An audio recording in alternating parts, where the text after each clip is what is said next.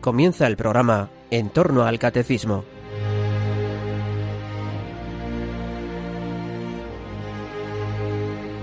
Como complemento a las explicaciones que esta semana ha expuesto el padre Luis Fernando de Prada en su programa sobre el Catecismo de la Iglesia Católica, en que ha hablado de la virginidad consagrada, les ofrecemos una reciente conferencia del padre Carmelita Descalzo John Porta, vicario para la vida consagrada en la diócesis de San Sebastián, sobre el orden de las vírgenes consagradas.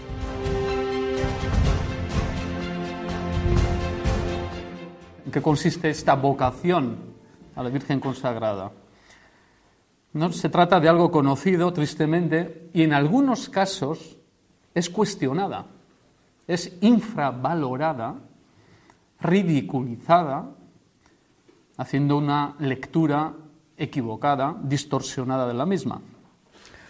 Mi exposición va a tener dos partes. En primer lugar, os presentaré esta vocación, la vocación de las vírgenes, viendo que esta consagración u opción de vida ya estaba presente en las primeras comunidades cristianas.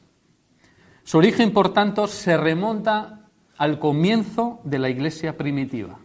Esto es un dato muy importante. Recordaré después la evolución que ha vivido la Orden de las Vírgenes, subrayando el momento en el que se recuperó de nuevo, gracias al Concilio Vaticano II, su verdadera identidad. Después de haber recorrido algunos momentos históricos, contextualizándolos para que nuestra reflexión pues, sea también profunda, hay que contextualizar la Sagrada Escritura y la tradición de la Iglesia. Brevemente explicaré la nueva instrucción que ha publicado la Congregación de los Institutos de Vida Consagrada y Sociedades de Vida Apostólica, un documento importante no solamente para entender esta vocación, sino para poder vivirla dentro de la comunidad cristiana y en la iglesia local, en la diócesis. Esta instrucción recoge muy bien todos los elementos que configuran la Orden de las Vírgenes, explica cómo se organiza, cómo debe ser la formación, etc. Comencemos, por tanto, pues, con la primera parte, que va a ser un poco larga, el desarrollo histórico. La virginidad ha existido de épocas muy lejanas, ya en las religiones paganas encontramos referencias de que algunas mujeres eran seleccionadas para que viviesen como vestales, como vírgenes, al servicio del templo. ¿eh? En el ambiente pagano, unas mujeres, unas vírgenes, eran seleccionadas. No nos escandalicemos. Estas mujeres eran usadas para un tipo de prostitución sagrada, realizando los actos sexuales como anticipo de los placeres de los dioses paganos. Insisto que estamos hablando del ambiente pagano, del mundo pagano. La mujer virgen participaba de unos ritos que poco tenían que ver con el tema que vamos a ir viendo esta tarde. Por lo tanto, en la historia nos encontramos, por una parte, con vírgenes abocadas con el tiempo al culto sexual, culto pagano, y después vendrá lo que nosotros entendemos y creemos por virginidad consagrada. Vamos a ver esa diferencia. La palabra y la acción de Dios hacen posible que la mujer recupere su dignidad, su belleza real, siendo de la misma naturaleza del hombre. El mundo pagano sacraliza la mujer como objeto sexual, mientras que Dios ha creado a la mujer, seguimos el libro de Génesis, para la fecundidad, para la procreación, para la belleza, le da su dignidad a la mujer. En el Antiguo Testamento encontraremos pocas referencias a la virginidad. Se entiende porque la palabra de Dios invita a la procreación, Leemos en el libro de Génesis, creced y multiplicaos y llenad la tierra. Por tanto, en el Antiguo Testamento no se plantea, no se plantea la virginidad consagrada como opción de vida. Es más, la virginidad estaba mal vista en la cultura religiosa de la época. Por citar pues, alguna referencia bíblica en el Antiguo Testamento, en el libro de los jueces, se nos presenta la historia de Jefté, que por una promesa a Dios tuvo que sacrificar a su hija Misal. En el relato leemos cómo Misal le pide a su padre que le deje ir a llorar su virginidad, porque la mentalidad ¿eh? de la época, como digo, la mujer está llamada a la procreación. Insisto que tenemos que contextualizar bien ¿eh? los momentos históricos. Será en el Nuevo Testamento, con la encarnación del Hijo de Dios, cuando la virginidad adquiere una nueva connotación, la vocación a la consagración virginal que nosotros entendemos y que va a ocupar nuestra reflexión. La virginidad consagrada tiene su fundamento en el mismo amor trinitario que se encarna en la persona de Jesucristo. Por tanto, la virginidad consagrada es la identificación con Cristo que vivió su vida terrena siendo virgen y consagrado a Dios Padre con la fuerza del Espíritu Santo. Esta es la idea clave. Hablar de esta vocación es hablar del seguimiento de Cristo, de la imitación de Jesucristo. Ser virgen consagrada es, por tanto, una vocación al seguimiento, a la imitación de Cristo, a imitar, a encarnar su vida, a encarnar su misterio. Un misterio, como decimos, del amor del Padre en el Hijo por el Espíritu. Una virgen consagrada, por tanto, se consagra al amor del Padre para imitar a su Hijo Jesucristo y lo vive, lo desarrolla por medio de la luz y la fuerza del Espíritu Santo. Lo mismo que la Santísima Trinidad es un misterio de amor y de comunión, la Virgen consagrada también es un misterio de amor y es un misterio de comunión y también de encarnación. La Virgen con su consagración se une en una sola vida con Dios para engendrar una vocación de amor con Cristo esposo. Esto es la idea Recordemos el fundamento cristológico de esta vocación. De la misma manera, con su encarnación, Jesucristo se esposa con todos, se esposa con la humanidad, asumiendo nuestra carne, la Virgen es la esposa de Jesucristo, cuya unión se realiza en una alianza, este es un término también muy importante, en una alianza de consagración, a diferencia del matrimonio, que se realiza en una alianza sacramental. Hablar, por tanto, de la virginidad consagrada es hablar de Jesucristo, el verdadero esposo que se entregó por todos y por cada uno de nosotros en una donación de amor. Así la Virgen consagrada se entrega a Jesucristo, que es su esposo, y se entrega a todos en una alianza de amor, en una alianza de comunión.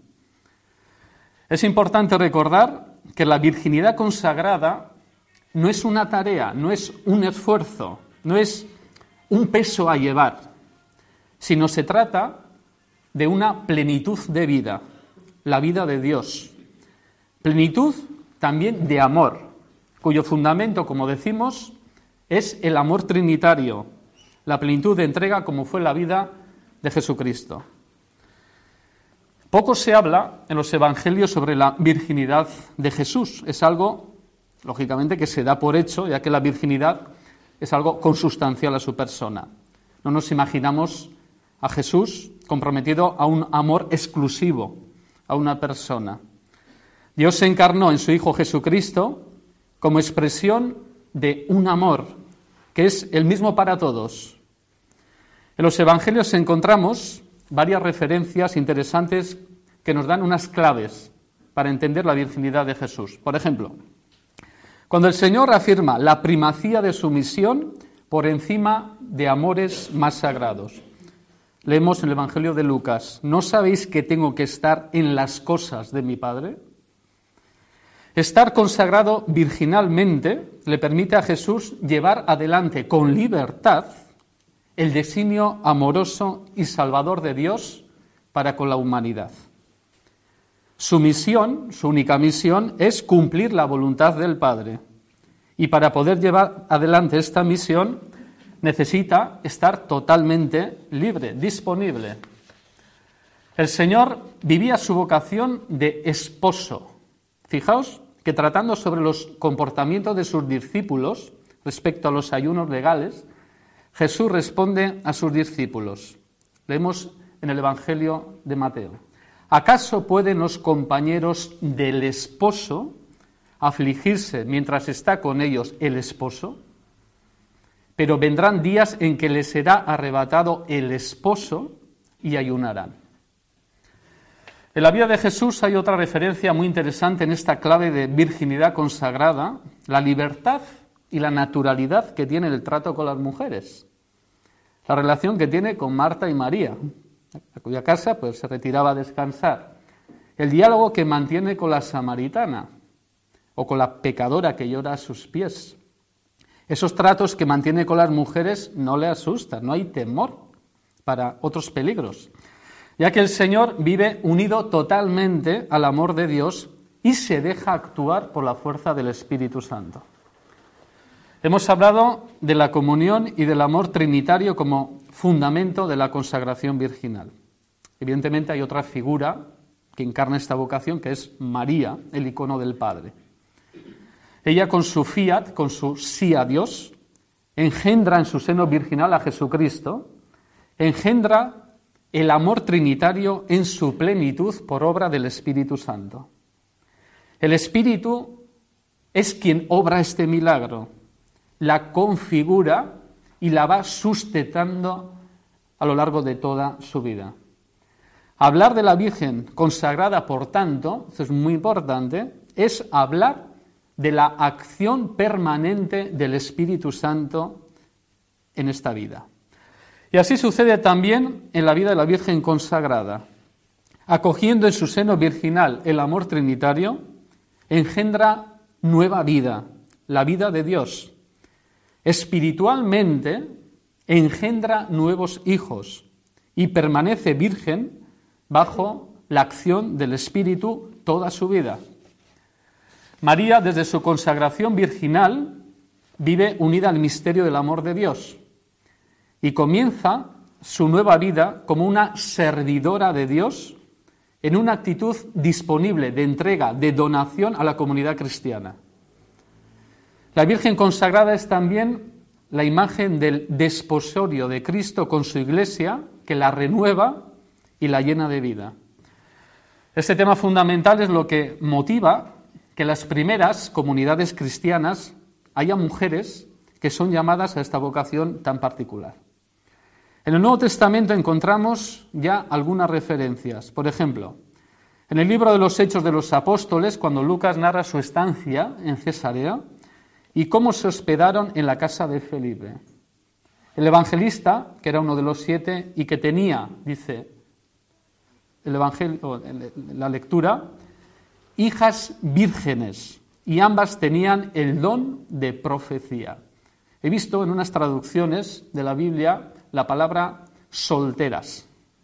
No es solteras, vírgenes, vírgenes, y además dice el libro de los Hechos de los Apóstoles, tenían el don de profecía. O San Pablo en la carta a los romanos, en el capítulo 16, recomienda a la hermana Febe, que está al servicio de la iglesia de quien creas. Y dice que la reciban en el Señor. Pablo escribirá como corresponde a los creyentes y pide que la ayuden en lo que necesite, pues también ella ha favorecido a muchos entre ellos a mí mismo, dirá Pablo. Conocemos por la historia de la Iglesia que muchas de las vírgenes consagradas de las primeras comunidades cristianas sufrieron el martirio por ser fieles al Señor y a su vocación. Tenemos el ejemplo de Águeda de Catania, Lucía de Siracusa, Inés y Cecilia de Roma y otras muchas. Como sabéis, los cristianos sufrieron grandes persecuciones en los primeros siglos del cristianismo en donde estas mujeres vírgenes fueron realmente testimonios de vida. Y gracias, gracias a su martirio, otras muchas abrazaron este estilo de vida. Qué verdad que la sangre de los mártires es semilla de nuevos cristianos, decimos. Pues en este caso el martirio de las vírgenes pues fue semilla de un floreciente impulso a esta vocación. Los padres de la Iglesia ven en estas vírgenes a la imagen de la Iglesia esposa que se dedica totalmente a su esposo. En la introducción, a la instrucción, se citan algunas de las expresiones que usaron los padres de la Iglesia, sponse Christi, Cristo dicate, Cristo maritate, Deo nuptare, etc. Al comienzo de las comunidades cristianas, las vírgenes vivían su vocación, esto es muy importante, en sus familias. No estaba institucionalizado. No existía una comunidad propia de las vírgenes. Con el paso del tiempo, sí se comenzarán a reunirse y vivirán juntas como Ordo Virginum, orden de las vírgenes. Gracias a los padres de la Iglesia podemos conocer con algunos detalles cómo estaban organizado el orden de las vírgenes, cómo era su liturgia. Especialmente tenemos textos también que nos hablan del primer rito a la hora de ingresar en la orden de las vírgenes. Las antiguas fuentes litúrgicas narran que la celebración era presidida por el obispo diocesano y que existía un rito con la imposición del velo a la Virgen. Este velo se lo daba el obispo a la candidata. En los mismos escritos de los padres de la Iglesia encontramos una defensa, una defensa a esta vocación provocada por personas que negaban el valor de la virginidad consagrada. No solamente argumentaban el valor teológico y eclesial de esta vocación los padres de la Iglesia, sino también corregían las desviaciones o el mal testimonio que algunas de estas vírgenes pues, pudieran tener en su vocación. Los padres, cito la instrucción, les exhortaban a alimentar y expresar su amor por Cristo esposo, meditando asiduamente la escritura y perseverando en la oración personal y litúrgica, practicando la arcesis, las virtudes y las obras de misericordia, cultivando una actitud dócil, escucha al magisterio del obispo y el compromiso de cuidar la comunión eclesial, con el fin de ofrecer un testimonio transparente y persuasivo dentro de las comunidades cristianas y del ambiente social en el que permanecían insertas viviendo generalmente con su propia familia y también a veces en forma comunitaria. Es interesante leer, por ejemplo, uno de los primeros comentarios que existen sobre la virginidad consagrada, el Tratado de San Metodio de Olimpio, en cuya obra exalta la grandeza de esta vocación como uno de los máximos géneros de vida virtuosa. San Metodio se queja de que son muchos los que creen en esta vocación, pero cito, son muy pocos los que de veras la honran. Esta obra es como una primera guía de esta vocación. Con todos los textos antiguos, esta también hay que contextualizarla en la época eclesial y social. San Metodio insiste en que las vírgenes tienen que dedicarse al estudio de las escrituras, la oración y la caridad. Hay otros padres de la Iglesia que también tienen escritos muy interesantes, cada uno pues en su propia línea teológica. Por ejemplo, San Ambrosio de Milán pues, cuidó muchísimo ¿eh? y con esmero pues esta atención a las vírgenes. Para los padres de la Iglesia esta vocación fue muy considerada, muy reflexionada y muy cuidada. Ya en esta época, la Orden de las Vírgenes comienza a adquirir una forma de vida comunitaria. Hemos dicho que al comienzo vivían en sus familias. Ahora ya comienzan a vivir en comunidad. Algunas seguían viviendo en sus familias, pero otras muchas comienzan a formar comunidad. Es importante contextualizar la historia de la Iglesia en esta época, donde comienzan a producirse los primeros pasos de la vida solitaria a la cenobítica. Es un momento histórico en la que de alguna manera se pierde la identidad propia de la Virgen consagrada, pasando a ser, para que nos entendamos, una religiosa, una monja. Ya comienzan a vivir en comunidad, con unas normas de vida, con unas superiores correspondientes. Podemos decir que el primitivo estilo de la vida de las vírgenes desaparece, desaparece, dando lugar a nuevas realidades eclesiales femeninas, conventuales, para que nos entendamos. Gracias al Concilio Vaticano II se recupera la auténtica identidad de las vírgenes consagradas, que, insisto, no son monjas, no son monjas. No tienen por qué vivir en comunidad, no tienen una superiora, sino la autoridad eclesial es el obispo. Hay otro aspecto importante antes de presentaros brevemente los puntos más importantes de la instrucción. Lo referente a las vírgenes consagradas lo llevaba la congregación de culto divino, es decir, la congregación vaticana que se ocupa de la liturgia y no la congregación de religiosos. Y gracias al concilio ya pasan ¿eh? a formar parte de las familias religiosas. Es un detalle importante. La Constitución Sacrosanto Concilium habla de la consagración virginal, dando unas consideraciones litúrgicas que aparecen en el pontifical romano.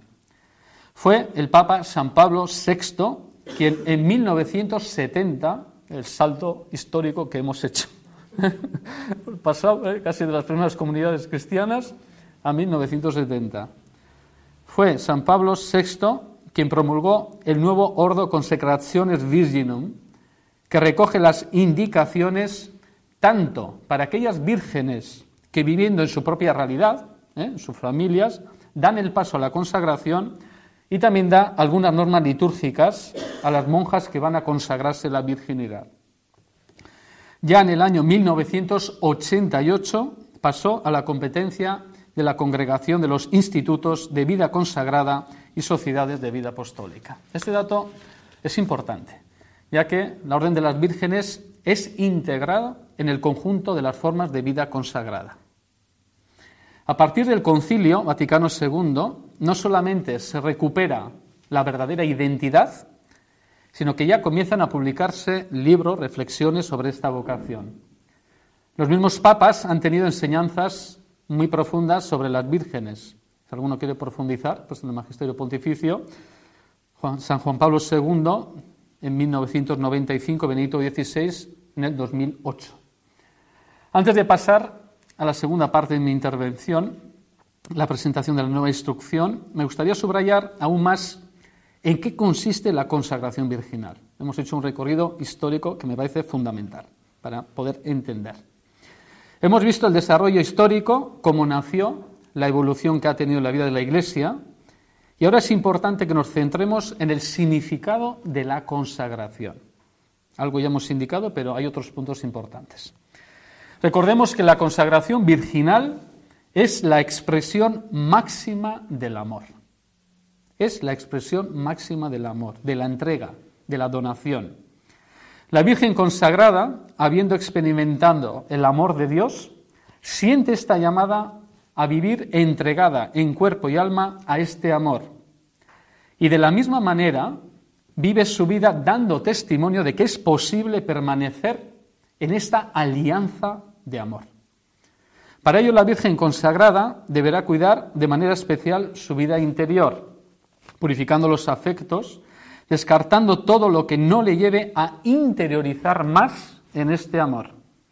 Y sobre todo, vivirá en actitud vigilante, con la lámpara encendida a la espera de la venida del esposo. Incluso si es necesario, la Virgen consagrada como expresión máxima de donación del amor de Cristo con su Iglesia y por todos los hombres, debe estar preparada para dar su vida. La virginidad consagrada tiene tres dimensiones que me parecen importantes que lo resaltemos. Consagración, comunión, misión. La consagración es la opción total por el amor de Cristo como fundamento de la vida. Es un ofrecimiento, es una donación, una entrega libre a este amor que enriquece y determina la vida de la consagrada. La consagración es un don de Dios. Es un don de Dios y se entiende desde la fe. Es un don de Dios que se recibe gratuitamente, que hay que cuidar, cultivarlo como el mayor tesoro de la vida del consagrado. Esta consagración implica, sí, la renuncia al matrimonio, pero a su vez conlleva varias dimensiones positivas, como es la creación de una fraternidad interhumana, donde siendo cada uno internamente libre, se realiza desde, con y para con los demás. Este es un aspecto precioso de la consagración, la creación de esta unión libre entre personas llenas de Dios llenas de su Espíritu Santo, que enriquece la vida de todos. Porque recordemos que la consagración virginal no es para vivirla aisladamente, a solas. Tiene una connotación comunitaria muy grande, como hemos visto en la vida del Señor o de la Virgen María. Es curioso este dato. Cuanto más identificación y crecimiento en esta consagración, hay más entrega a los demás. La consagración implica el compartir la vida, el compartir este amor. La consagración es una vocación, es una llamada que implica una respuesta también libre de la persona. El Señor capacita a los que llama, pero los llamados deben de esforzarse en hacer crecer esta semilla que Dios ha puesto en el corazón de cada consagrado con una vida espiritual intensa y ordenada. La consagración es una vida de comunión. Hemos visto que el Señor vivió su consagración al servicio de todos, en la cercanía de todos, especialmente de aquellos que no habían experimentado aún el amor de Dios. La consagración no puede coexistir con el egoísmo, la indiferencia hacia los demás. No puede existir una actitud de odio, de rechazo, de resentimiento. Esta comunión que hablamos parte del corazón de Jesús al que está unido el corazón del consagrado. La comunión perfecta se da en la unión de los sentimientos de Cristo. De ahí la llamada a una comunión en una amistad cristiana, en amor universal, en una disponibilidad interior y exterior. La comunión se da también entre los miembros de la Orden de las Vírgenes. Es necesario que las mismas vírgenes consagradas crean un espacio de comunión. Insisto, no son monjas, pero viven en comunión, bien formando parte de la orden de las vírgenes, bien viviendo en comunidad, o mejor dicho, viviendo en familia, sin ser monjas o religiosas. La tercera dimensión de la consagración es la misión. Hemos dicho ya que el Señor comparte su vida con los demás, con el grupo de los discípulos y con las personas con las que se encuentra, especialmente los más débiles. Todo cristianos estamos llamados a la misión. Dios nos pone en camino, en salida, como nos está recordando el Papa Francisco. El tesoro que llevamos dentro no es propiedad nuestra, es un don. Es un don para llevarlo, para compartirlo. Es un don que ayuda en la transformación de las vidas de las personas y del mundo. Esta es la gran aportación que puede hacer una Virgen consagrada. Ser instrumento activo de la construcción de una civilización del amor. La Virgen consagrada vive hacia adentro su intimidad con Cristo, pero a la vez es misionera, es enviada como signo profético de la salvación de Dios. Es agente activa de la pastoral misionera de la Iglesia, amando, dialogando, creando una unidad fraterna, cumpliendo el mandato de Jesús. Amaos unos a otros como yo os he amado. Aquí destacaría un aspecto muy importante a mi modo de ver.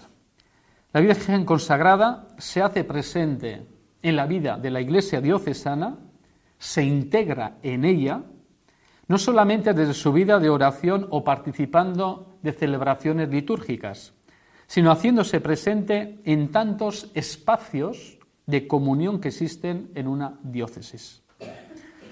El número 39 de la instrucción hace hincapié de la integración de las vírgenes en la realidad concreta donde viven. Cito el texto. Atentas a captar las llamadas que vienen del contexto en que viven y dispuestas a poner a disposición del Señor los dones que de Él han recibido.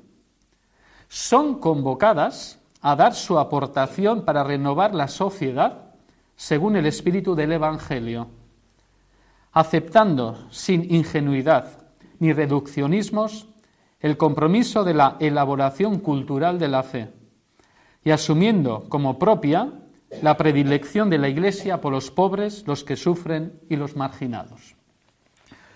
Después de este primer apartado dedicado a la historia y a una síntesis doctrinal, paso a presentaros brevemente la nueva instrucción titulada Ecclesias Ponse y Mago. El nuevo documento tiene tres partes con una introducción y una conclusión. La primera parte se titula La vocación y el testimonio del Ordo Virginum. La segunda parte, la configuración de este Ordo Virginum, orden de las vírgenes, en las iglesias particulares y la iglesia universal. Y la tercera parte, el discernimiento vocacional y la formación para el Ordo Virginum.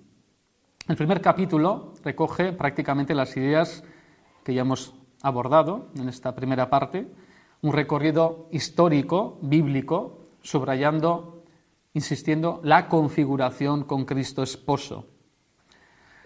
Hay un punto que particularmente me resulta interesante, en el número 25 del documento en que habla de la maternidad espiritual. Algo hemos recogido en esta presentación y es la idea también que quería presentar cuando hablaba anteriormente de la gran ayuda que pueden desempeñar las vírgenes consagradas en la vida diocesana, la vida donde hay personas, sacerdotes, ¿por qué no? Por ejemplo. La maternidad espiritual, cito el texto. Las vírgenes consagradas se abren al don de la maternidad espiritual, cooperando con el Espíritu.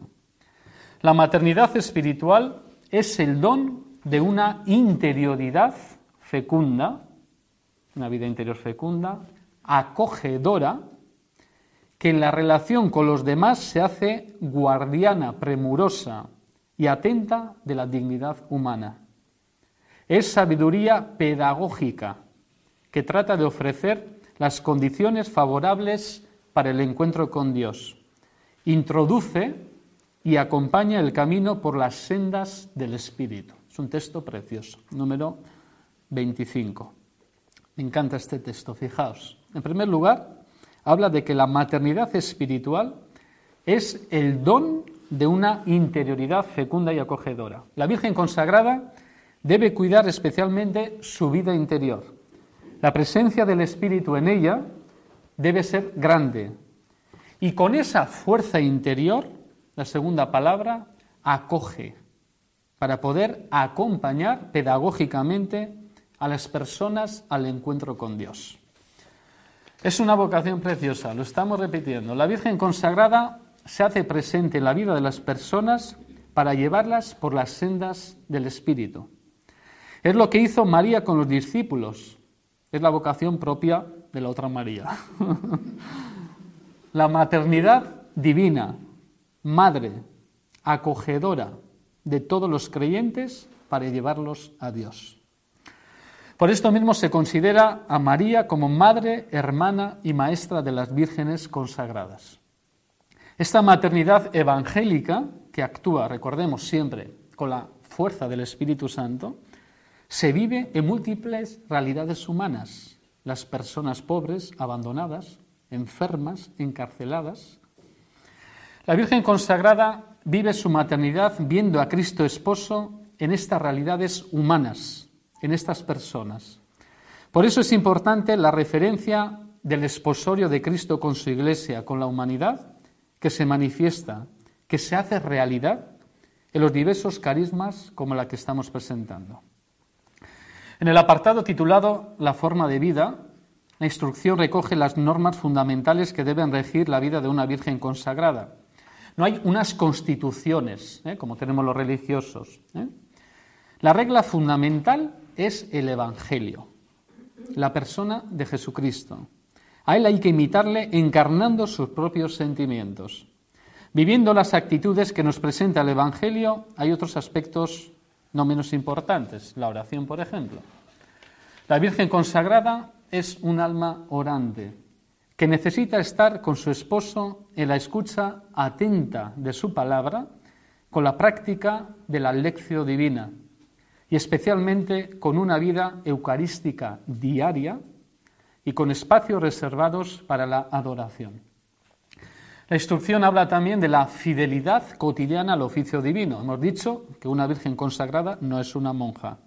¿eh? No está obligada en este caso al rezo de todas las horas litúrgicas, que las hace mejor. ¿Eh? Por lo menos debe rezar la oración de laudes y vísperas para poder mantener esa fuerza interior del espíritu. La Virgen consagrada participa de retiros, ejercicios espirituales para poder discernir a la luz de la fe su vida espiritual. Cuando la instrucción habla de las condiciones de vida, recuerda que pueden vivir solas, en familia, junto a otras consagradas o en otras situaciones favorables a la expresión de su vocación que les permitan vivir concretamente su proyecto de vida. Al no ser religiosas, al no ser monjas, cada una es responsable de sus recursos personales. Por eso perfectamente pueden desempeñar trabajos profesionales siempre y cuando éstas garanticen, lógicamente, su vocación. Para que puedan crecer en su madurez humana y espiritual, es importante que se dejen acompañar y sostener por la Iglesia, que les ofrecerá los criterios de discernimiento. Se insiste mucho en el acompañamiento espiritual, no solamente en ellas. Vemos que todos necesitamos un acompañante, un director espiritual para poder ir creciendo en la vida del espíritu. Voy a citar a San Juan de la Cruz. El que solo quiere estar, sin maestro y guía, será como el árbol que está solo y sin dueño en el campo, que por más fruta que tenga, los viadores se le acogerán y no llegará a sazón. No cualquier sacerdote o religiosa puede ser un acompañante espiritual, lo sabemos. Hace falta una preparación, una experiencia en la vida espiritual para poder acompañar bien a las personas. En este caso, la Virgen consagrada puede tener su propio director espiritual, aunque, cito la instrucción, los aspectos más importantes de su proyecto de vida se confrontan con el obispo diocesano en actitud de obediencia filial y evalúan con él las opciones que han tomado. La instrucción insiste mucho en la función del obispo diocesano como acompañante principal de las vírgenes, como la integración que éstas deben vivir en la iglesia particular, en la diócesis. La Virgen ha recibido una vocación particular, no para vivirla aislada, hemos dicho, sino integrada en el pueblo de Dios, en la vida diocesana. La comunión es fundamental con la diócesis y entre las mismas vírgenes que constituyen el ordo virginum de la diócesis. En nuestra diócesis, por el momento, no contamos con un gran número de vírgenes consagradas, pero si fuese el caso, se fomentaría por parte de la diócesis un fuerte vínculo de comunión, cito, con estilo sinodal para que se conozcan entre ellas y se puedan formarse juntas. Es muy importante la formación en todas sus fases, en la inicial, en la formativa y en la permanente. La congregación de los religiosos está insistiendo a todos los religiosos que prestemos atención a la formación integral antropológica, teológica y espiritual. Con todo lo que hemos escuchado, yo creo que podemos afirmar que esta vocación realmente es un don para la Iglesia, para el mundo, y particular María, yo creo que también pues es un don para esta Iglesia diocesana.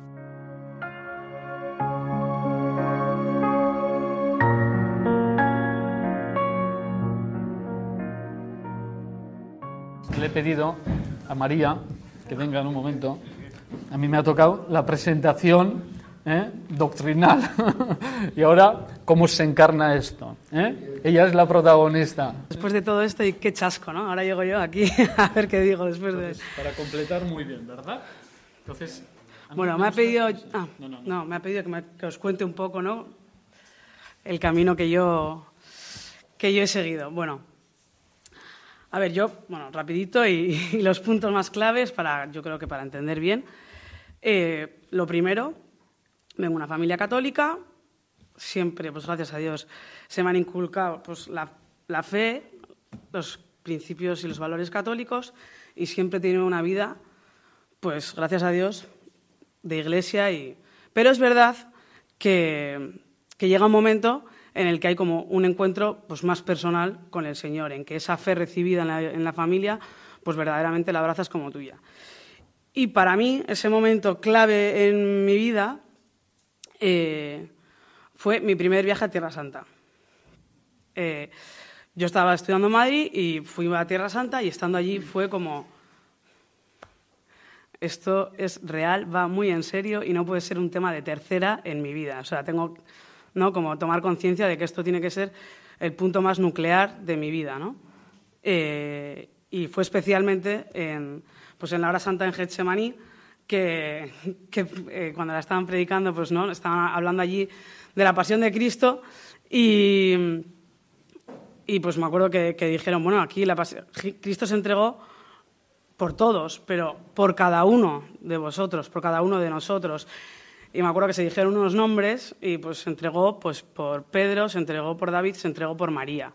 Y me acuerdo que, ya sé, no es el nombre más original del mundo, pero yo, yo, para mí fue como, se ha entregado por mí. Eh, no puedo estar viviendo de una forma ¿no? como tan, tan mediocre. ¿no? Y fue el primer momento en el que empecé a, pues, a leer, a formarme, a interesarme verdaderamente ¿no? por la fe, por, por decir, o sea, se me, se me, abrió como un mundo enorme. Empecé a leer a los santos, empecé... Y ahí, pues, tengo el otro segundo punto fundamental de mi vida espiritual fue San Rafael Arnaiz. Me encontré con los escritos de San Rafael y me trastocaron totalmente. Porque, bueno, compartía con él también ciertas vivencias que él había estado estudiando en Madrid eh, vivía en una calle muy pequeña de Madrid en la que casualidad yo pues tenía clases de matemáticas. Y me acuerdo que estaba leyendo y yo decía, este tío, 27 años, santo, uno de los grandes místicos que dijo Benedicto XVI, ¿no? del siglo XX. y yo con mi vida... y bueno, pues sus, escritos me ayudaron pues muchísimo ¿no? a, a, verdaderamente pues, conocer al Señor. Creo que fue como uno de los instrumentos claves del Señor para, pues para conocerle, ¿no? Y, ahí pues empezó a cambiar mi vida. Ya lo que ya había estudiado no me, no me llenaba, no... Bueno, y pues fue también cuando terminé la carrera en Madrid y volví a vivir a San Sebastián. Y entonces aquí empecé pues a vivir no más diocesanamente. Empecé a conocer a sacerdotes que yo sinceramente no conocía a ninguno. O sea, al que me dio la primera comunión y tal, pero es verdad que no tenía una vida de relación con la iglesia, con la diócesis, con nada. Y cuando, vine eh, cuando volví a vivir a San Sebastián, pues empecé como a vincularme ¿no? más con, la diócesis, con sacerdotes, con jóvenes de la diócesis, a compartir ¿no? pues esa vida de fe. Y los sacerdotes que tenéis buen olfato, pues ya uno ya me empezó, un amigo, ¿no? me ya me empezaba a decir, ¿no? Pues, oye María, y esto igual, pues no sé, el Señor no crees que te puede estar llamando a algo y tal. Y es verdad que a mí en ese momento yo decía, no, o sea, no creo, la verdad, no. no, y yo vivía un poco como sin querer tampoco hacerme verdaderamente esa pregunta. Eh, y ya fue pues el año pasado, cuando, cuando murió Chuneta, me acuerdo que ese día yo solía coincidir con Chuneta siempre en misa de 10 o muchos días. Y me acuerdo que cuando murió Chuneta dije, Chuneta hoy se ha encontrado con el Señor. Así, cara a cara, ¿no?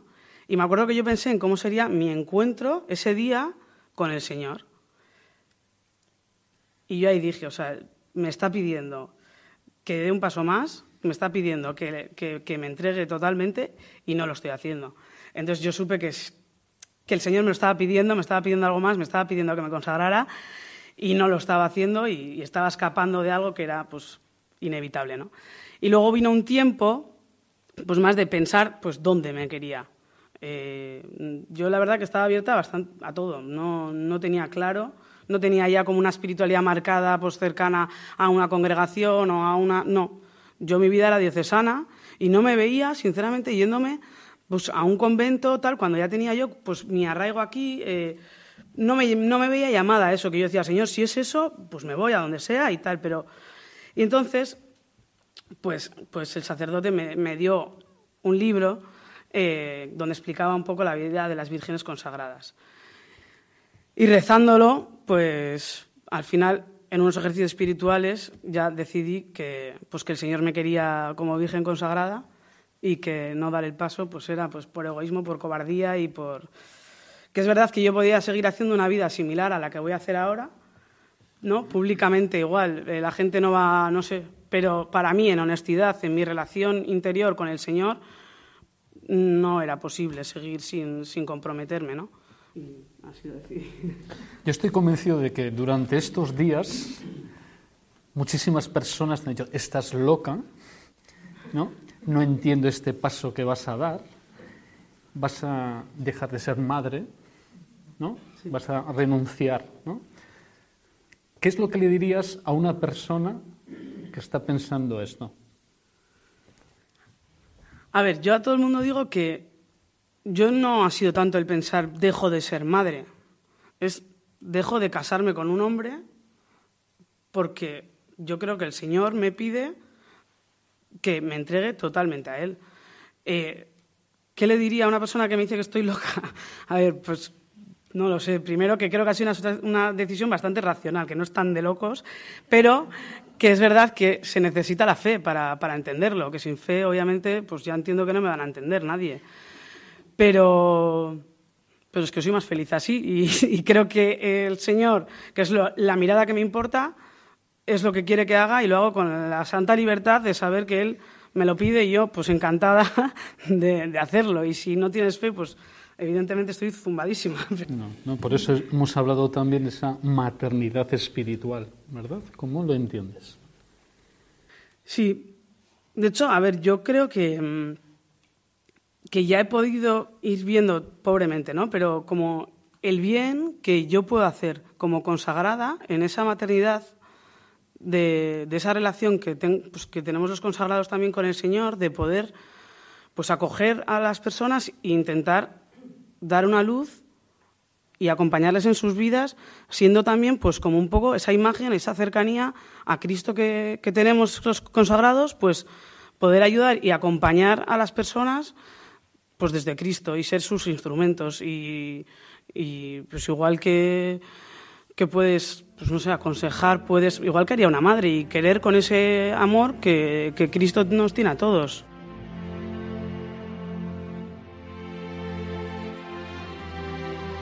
Han escuchado el programa En torno al Catecismo.